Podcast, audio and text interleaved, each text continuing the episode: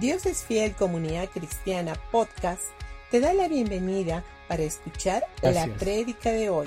Muy buenos días con todos, qué bueno verlos. Dale una buena sonrisa a tu vecino, por favor, y dile, qué bueno verte. Vamos, dile, dile con mucha, con mucha confianza. Dile, qué bueno verte. Muy bien, vamos a, quiero ir a la palabra y quiero estar hablando, quiero estar hablando un tema que se llama Ah, cuidando mi actitud, mi tiempo y mi salud. Ahora, ¿se han dado cuenta que estas tres cosas, el cuidar mi actitud, mi tiempo y mi salud, son áreas un poco difíciles, porque no son fáciles. No es fácil dominar de pronto tu actitud. A veces no es fácil inclusive el, el poder eh, tener, eh, eh, el controlar tu tiempo. Y a veces tampoco no es fácil el poder seguir un régimen, cuidar tu salud, porque a veces simplemente nos emocionamos y no estamos siendo muy prudentes inclusive en nuestra salud. Pero dentro de todo esto, obviamente quiero compartir en esta mañana, el primer punto es mi salud. Ahora, oh, perdón, este, mi, mi actitud. Mi actitud de hoy me da posibilidades. Ahora es muy probable que alguien pueda decir, "Ah, yo puedo ser, puedo ser exitoso sin tener una buena actitud. Es muy probable que sí, es verdad. Yo no te puedo decir que no. Pero, sin embargo, tu actitud determina qué tan lejos puedas llegar en la vida, si puedes tener éxito o no.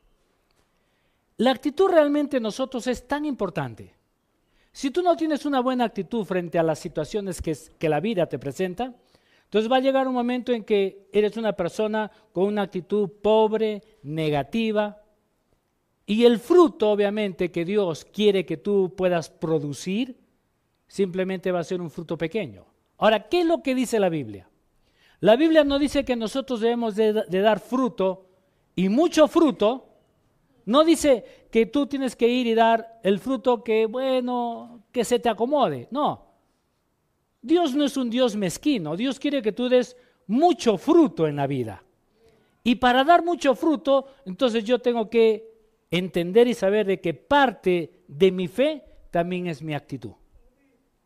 Porque si tú, tú, hay gente que dice, tengo fe, y está muy bien, pero lo que no tienes es actitud.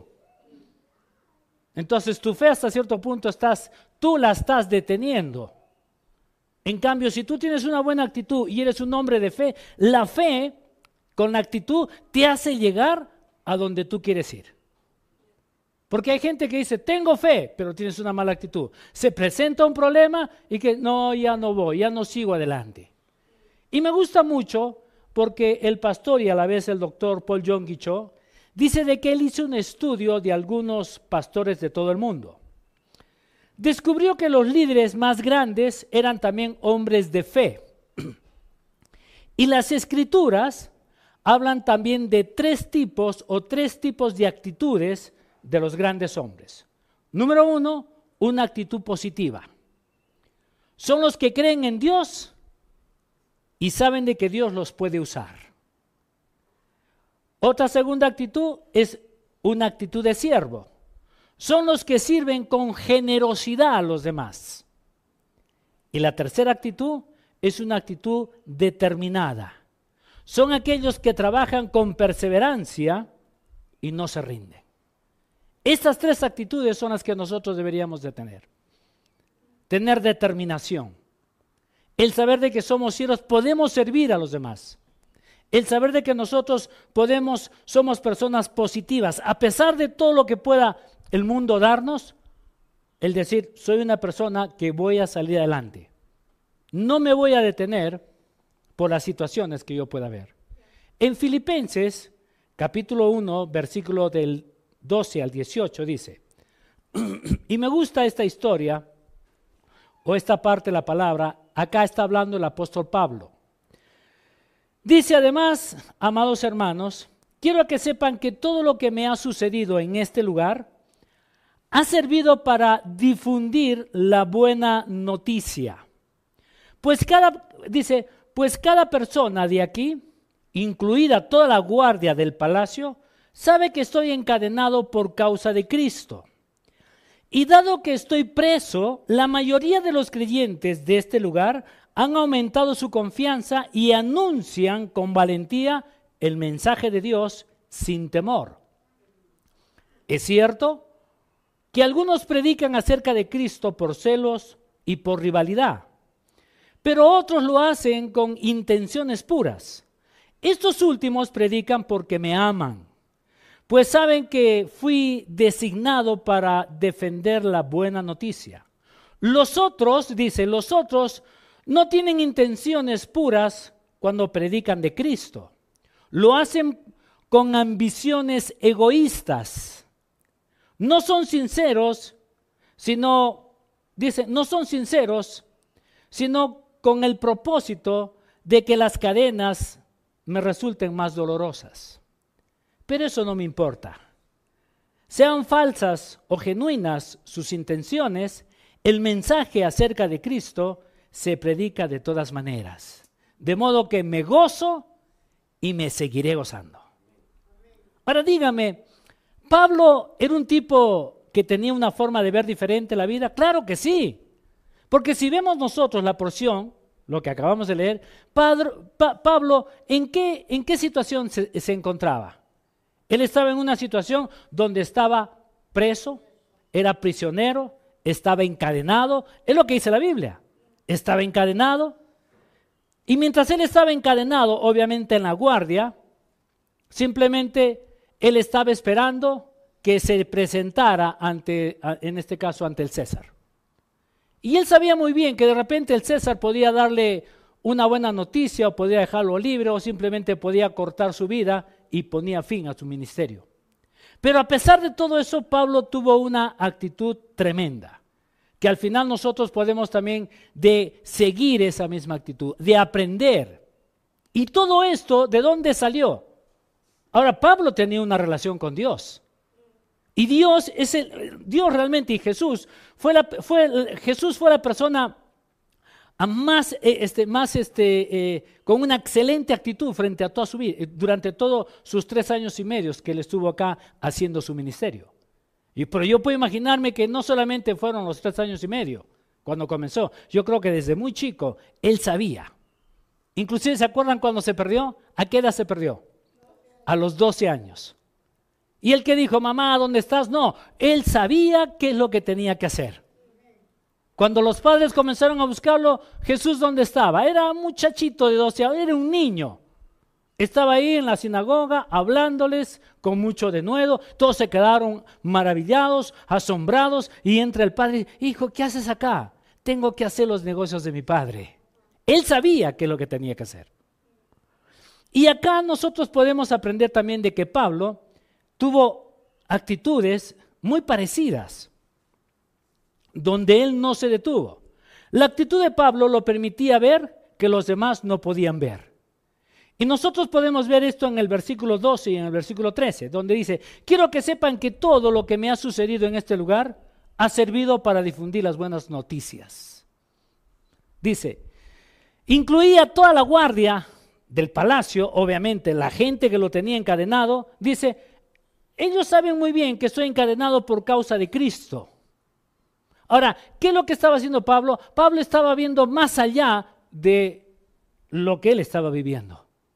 Él no estaba viendo, estoy encadenado, pobre de mí, eh, eh, todas las cosas me salen en contra. A él no le interesó eso. Él estaba viendo que el propósito de Dios se tenía que cumplir con él. Él dijo, no me, interesa si estoy ahorita este, encadenado, ¿no? Si estoy preso, ¿no? Si, si, realmente no soy una persona libre. Él sabía muy bien que todo lo que él estaba haciendo de una o de otra manera estaba afectando a la iglesia de Filipos. Por eso es de que la, la, Biblia dice de que cuando, cuando obviamente, ¿qué es lo que hizo él? La iglesia de Filipos, de, de, en este caso los filipenses, fue impactada. La actitud de él era tan optimista frente a la negatividad que él podía vivir. Y nosotros podemos verlo también esto en el versículo del 14 al 17, donde dice que, miren, En el versículo 14 dice, la mayoría de los creyentes de este lugar han aumentado su confianza y anuncian con valentía el mensaje de Dios sin temor. Imagínate, ¿había impactado a los filipenses? Claro que sí. Tal vez la gente, la iglesia iba y lo buscaba porque sí tenía libertad. Habían personas que podían ir y visitarlo al apóstol Pablo en la cárcel. Pero yo puedo imaginarme que cada vez que, cada vez que entraban las personas, tal vez algunos, oh, pobrecito Pablo, Pablo se paraba, Pablo estaba bien parado, Pablo eh, daba una gran sonrisa le decía, qué bueno verte, te veo cada vez mejor, te veo que eres una persona que Dios te está usando, no tengas temor de las cosas que te puedan decir, tú tienes que salir y hablar y predicar de Jesucristo. Y yo creo que las personas llegaban a ese lugar, tal vez entraban con una actitud no muy buena, pero salían con una, con una actitud totalmente positiva. Por eso es de que la Biblia dice de que todo ese lugar, a pesar de todo lo que estaba pasando, toda la negatividad que estaba teniendo el apóstol Pablo, la iglesia seguía creciendo. La iglesia estaba confiando en lo que Dios podía hacer. Y, y la gente salía y decía, vamos a predicar. Pablo está preso, pero nosotros, Pablo, vamos a hacer lo que tenemos que hacer. Y yo creo que ellos venían y querían estar con Pablo. Y querían, háblame más, dime más. Y sabías de que Pablo casi todas las cartas que escribió, él estaba en la cárcel. Y si nosotros comenzamos a leer todas las epístolas de, de, Pablo, realmente eran, eran cartas donde te motivaba, te levantaba, te animaba, te decía, no te quedes en ese lugar. Inclusive él dice, todo lo que he hecho, realmente no me quedo en lo que yo hice, sino que estoy viendo lo que Dios va a seguir haciendo en mi vida. ¿Y eso qué es? Eso es actitud. La otra actitud le permitió persistir su misión a pesar de las circunstancias. En el versículo 18 dice, pero eso no me importa. Y habíamos visto de que anteriormente habían personas que ellos iban y predicaban, algunos predicaban de Jesús, otros lo hacían simplemente eh, este, por, ¿cómo se llama?, por rivalidad, otros estaban predicando de Jesús solamente por sacar ventaja, por ambición, por egoísmo. Estaban haciendo varias cosas, pero él dice, no me interesa cómo lo estén haciendo. Es lo que está diciendo en el versículo 18. Dice, pero eso no me importa, sean falsas o sean genuinas sus intenciones, el mensaje acerca de Cristo es predicar de todas maneras. Y de esto me gozo y seguiré gozándome. Ahora dígame, esto es maravilloso. El poder ver la vida de, la vida de Pablo, él nos inspira Ahora, por eso es de que a veces nosotros vamos caminando y vamos encontrando diferentes situaciones y adversidades. Hay cosas que de pronto no salen como nosotros quisiéramos. ¿Y cuál es la actitud que tú haces? ¿Cómo reaccionas frente a una situación donde todo es negativo, negativo, negativo? Mucha gente, en vez de ver lo positivo, siempre está viendo lo negativo. Y Dios te llama a que no te quedes a ver lo negativo. Dios te llama a que tú puedas ver lo positivo. Pero lo que he hecho no es muy grande, no importa. Si tú realmente estás, eh, estás este, sacando, no importa que sea algo pequeño, pero si le estás dando importancia a eso pequeño, eso pequeño crecerá. Pero si tú le estás dando más importancia a todo lo negativo, eso negativo crecerá también en tu vida. ¿Y todo esto de dónde sale? De la actitud en la que nosotros podemos tener. Por eso es importante que la actitud es tan primordial en la vida de cada uno de nosotros. Inclusive hay gente que dice, la sabiduría viene por la edad. Y no es así. La edad viene sola. La sabiduría se tiene que buscar. ¿Me dejo entender? Y a veces la gente dice, yo, eh, hazme caso porque eh, tengo sabiduría por los años que tengo. No, los años te llegaron porque simplemente te tuvieron que llegar. Pero la sabiduría no viene por los años. La sabiduría viene porque nosotros comenzamos a buscar y a tener una relación con Dios. Si no, corre vete a Proverbios. En Proverbios vas a encontrar, ¿sabes qué? Toda la sabiduría que Dios tiene para tu vida. Y lo primero que Dios te dice es, el temor a Él te da sabiduría. Ahí comienza la sabiduría. Inclusive cuando tú vas leyendo todos los salmos, ¿qué es lo que hacen los salmos? Los salmos te hacen pensar en una forma negativa. No, al contrario. Los salmos te hacen pensar de una forma diferente. Todos los salmos que nosotros podamos ver, si tú comienzas a leer con mucho detenimiento, te vas a dar cuenta que cada salmo tiene, tiene algo importante para que tú puedas tener una nueva forma de pensar. Inclusive David, en el Salmo 103, si no me equivoco, ¿Qué es lo que decía? Bendice alma mía al Señor. Pero para todo esto, a ver, comienza a mirar toda la vida de David. ¿Cómo fue la vida de David? ¿Fácil? Fue difícil. Su suegro lo perseguía por todo lado. Lo quería matar. Y simplemente, ¿por qué lo quería matar? Por envidia. Porque sacaron unas mujeres, comenzaron a cantar, este, Saúl mató a mil y David mató a diez mil. Y simplemente por esa rivalidad tonta y absurda, simplemente lo quería matar. Y él comenzó a huir, huía de acá para allá, se escondía. En dos oportunidades David pudo matarlo al rey Saúl, pero sin embargo no le tocó, no tocó su vida, respetó su vida. Y él dijo, no voy a tocar la vida de un ungido.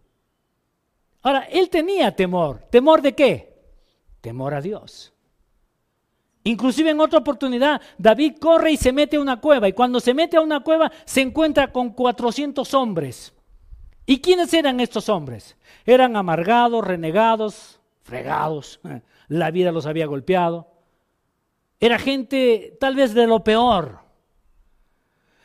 Pero sin embargo, cuando entra David a ese lugar y se encuentra con estos 400 hombres, ¿qué es lo que él hizo? Él fue, inspiró en la vida de estas personas, cambió su actitud. Hizo algo totalmente, revolucionó la vida de estas personas. Y si tú sigues leyendo la Biblia, te vas a dar cuenta que cuando David ya, es, ya viene a ser colocado como el rey de Israel, estos 400 hombres que estaban alrededor de él, muchos de ellos fueron sus generales y los generales, ellos no habían matado 10 mil. Ellos habían matado 20 mil, 30 mil, 40 mil, 50 mil hombres. Sin embargo, David nunca tuvo celos de eso. Al contrario, él decía, wow, todo esto se está haciendo porque el favor y la gracia de Dios está sobre el pueblo, sobre nosotros. Ahora, ¿qué es eso? Eso es el tener una buena actitud.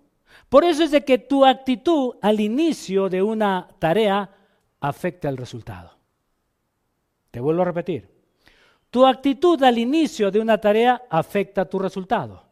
Y todos debemos de asumir nuestras responsabilidades de nuestras actitudes. ¿Qué es lo que dice en Filipenses capítulo 2, versículo 5? Dice, tengan la misma actitud que tuvo Cristo Jesús. Imagínate Ahora, veamos un poco la vida de Jesús. La vida de Jesús, Jesús, número uno, tuvo una excelente actitud. Ahora, pero tuvo problemas, tuvo muchos problemas. ¿Tenía dificultades? Claro que tenía dificultades. ¿Habían personas que querían matarlo antes de llegar su, su tiempo? Sí. Él cada vez que él salía y se juntaba con los, con los escribas, con los fariseos, con la gente que estaba en ese lugar, ¿qué es lo que estaban haciendo ellos? Cada uno de ellos no se juntaban y trataban, tramaban para decir, vamos a hacer esta pregunta para para, para que Jesús caiga y de esa manera tenemos un argumento para mandarlo y que lo maten.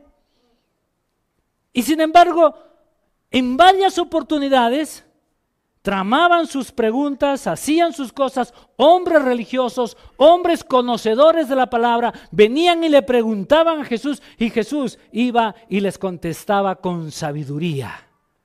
Y los hacía quedar como tontos, los hacía quedar como que eran personas que no sabían lo que estaban hablando. Y todo yo puedo imaginarme que todos esos hombres decían, ¿de dónde sale, de dónde sale tanta sabiduría? de este hombre. ¿Y sabes por qué? Número uno, porque él tenía una relación con su padre. Y dentro de todo eso, él nunca se desanimó. Había gente que no creía en ellos. ¿Sabías esto? Había gente que no creía en Jesús. Había gente que estaba en contra de lo que Jesús estaba haciendo. Pero sin embargo, a él no le interesó nada de eso. Habían personas que lo amaban, habían personas que no lo amaban. Pero a él no le interesó, porque él sabía que tenía que cumplir un propósito. ¿Y cuál era el propósito? De venir, ir a la cruz y morir por ti y por mí. Él dijo, tengo un propósito en la vida y este propósito se va a cumplir. Ahora la pregunta es, ¿cuál es tu propósito? ¿El propósito que Dios ha dado y ha puesto en tu corazón se va a cumplir? ¿O simplemente estás moviéndote por los problemas que estás teniendo? A veces nos movemos por los problemas que tenemos. Pero dígame, ¿el propósito es superior o es igual que el problema? Los propósitos son superiores.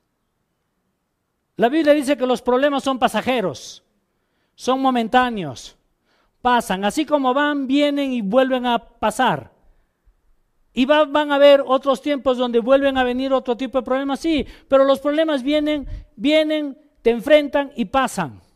Pero el propósito tuyo es el que tiene que permanecer en ti. El saber dónde voy a llegar.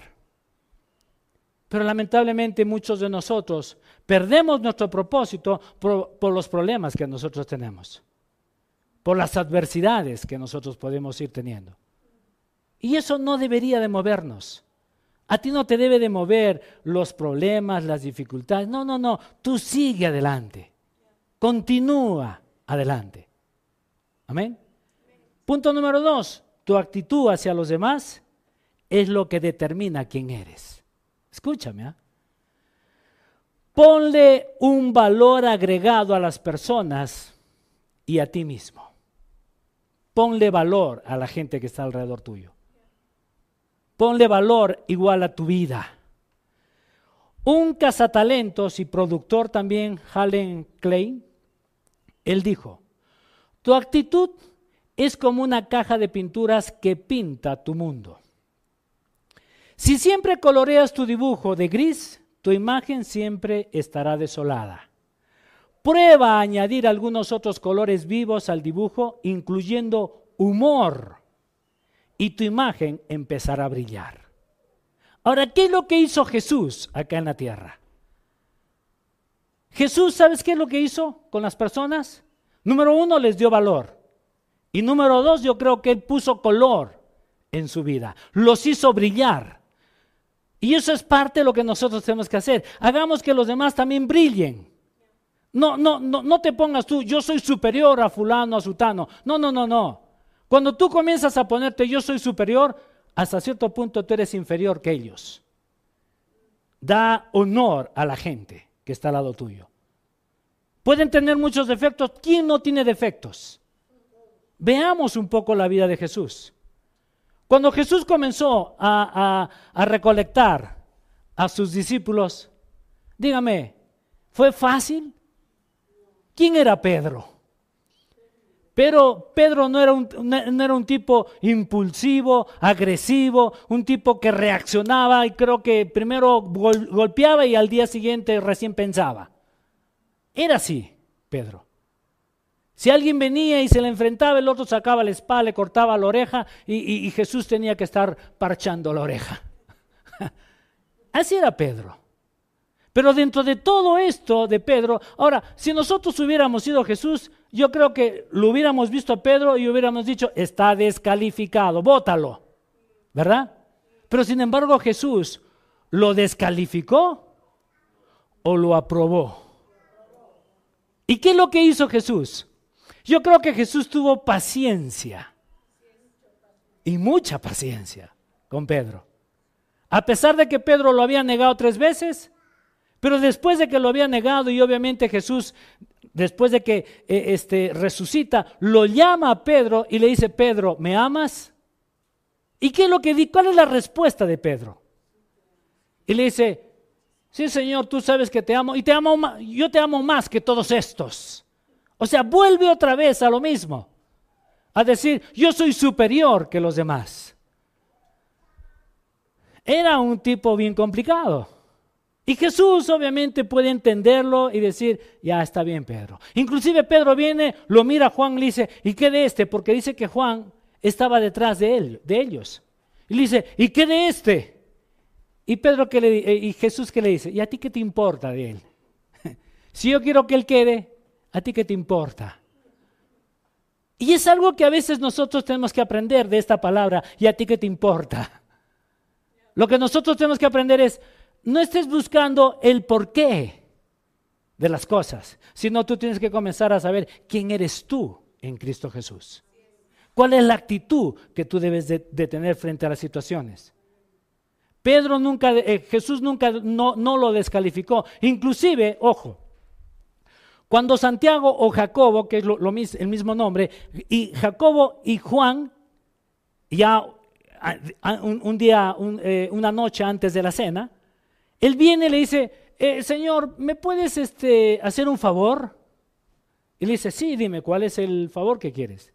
Una vez que tú estés en tu reino, ¿podrías ordenar que uno de nosotros se siente a la derecha y a la izquierda, estar al lado tuyo?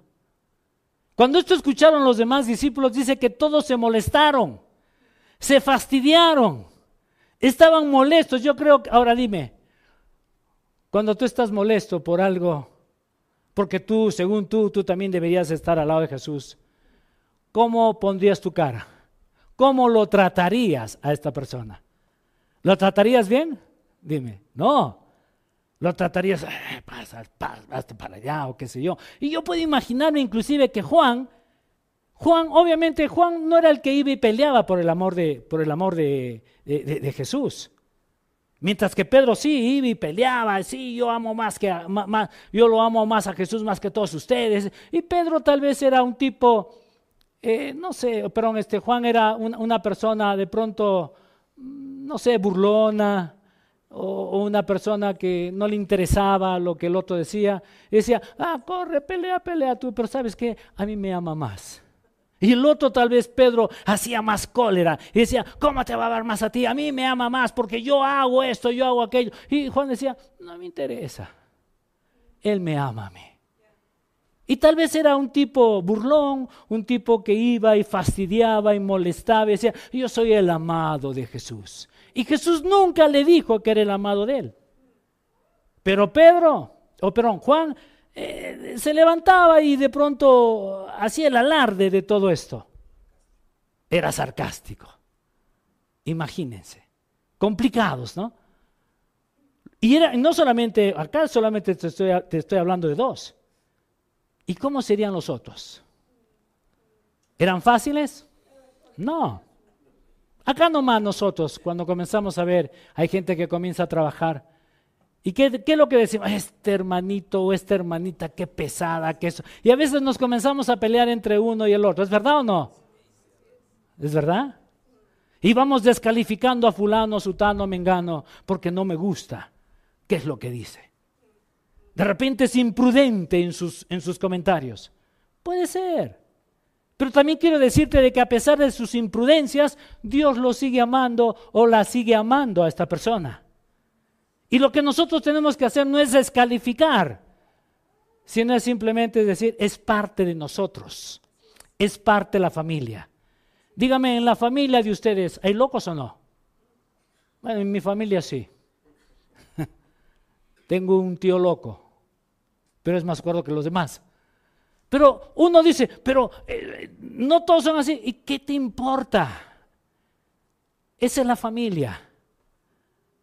A veces el loco es el más cuerdo que todos, el más amoroso de todos, el más bueno. Y sabes qué, no porque sea loco lo descalificamos, sino simplemente aceptamos su locura, nos reímos de su locura, estamos con él porque realmente él es parte de nosotros. Sin embargo, a veces nosotros no actuamos así. Descalificamos rápidamente a la gente no valoramos lo que los demás puedan hacer por nosotros. Y nosotros nos creemos superiores a los demás. ¿Eso es así? No, no deberíamos nosotros de reaccionar de esa manera. ¿Qué es lo que dice en Romanos capítulo 12, versículo 10? Dice, ámense unos a otros con afecto genuino y deleítense al honrarse mutuamente. ¡Wow! Eso es parte de lo que nosotros tenemos que hacer. Honrémonos mutuamente. Seamos, demos el amor y el darle el valor que, que cada uno de nosotros tenemos. Cuando una persona viene triste, dígame, a veces, ah, ya vino con su cara de pesimista. No, ¿por qué no te acercas y le das un abrazo y le dices que lo amas, que lo honras, que crees en él? Eso es lo que hacía Jesús. Con sus discípulos, él creía en Jesús. Podemos ver la vida de, Pablo también. Pablo, antes de tener un encuentro con Jesús, ¿quién era Pablo? ¿No era un tipo que iba y perseguía a la iglesia y mataba y los metía a la cárcel? Él estuvo presente cuando mataron a Esteban. Él estaba ahí presente. Pero sin embargo, Jesús y Dios, ¿qué es lo que vio en Pablo? ¿Vio todo lo que él había hecho o estaba viendo el potencial que él podía hacer? Que él podía hacer y lo hizo a favor de la iglesia. Inclusive, ¿saben? Cuando, cuando Pablo es convertido, obviamente que era ciego, después Dios le habla a Simón el curtidor y le dice, corre y ve, ora por él. Y cuando obviamente se entera dice, Señor, ¿sabes quién es este?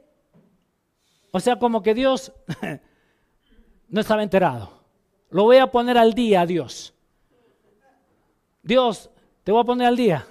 Este es un perseguidor de la iglesia. Y a Dios le dijo, no me interesa, yo sé quién es Él. Pero yo no estoy viendo lo que Él hizo, estoy viendo lo que yo puedo hacer y lo que Él va a hacer para mí. Y eso es lo que realmente nosotros tenemos que ver. Ahora, cuando tú descalificas a una persona, de repente estás perdiendo un gran potencial. Y a veces nosotros desperdiciamos porque vamos descalificando y los potenciales se van yendo. Y es cierto que de, pronto uno, uno, lo mira y dice, pero este muchacho no tiene potencial. Naturalmente, si lo ves así, no tiene potencial. Pero si comienzas a pasar un poco más de tiempo con él, puedes descubrir que este hombre o esta mujer o este joven tiene más potencial que cualquier otra persona. Y que puede sumar y multiplicar donde yo me encuentro. A veces solamente nos vamos, vamos viendo los defectos del uno y del otro. Y realmente no debería de ser así. A veces somos negativos. No tenemos buenas actitudes. ¿Cuántos de nosotros, y con esto acabo, cuántos han sido muchachos, han sido adolescentes? Levanten la mano los que han sido adolescentes. Y levanten la mano a los que les han salido un granito en la cara. ¿Verdad? ¿Se han dado cuenta que cuando te salió un granito en la cara, qué es lo que hacías?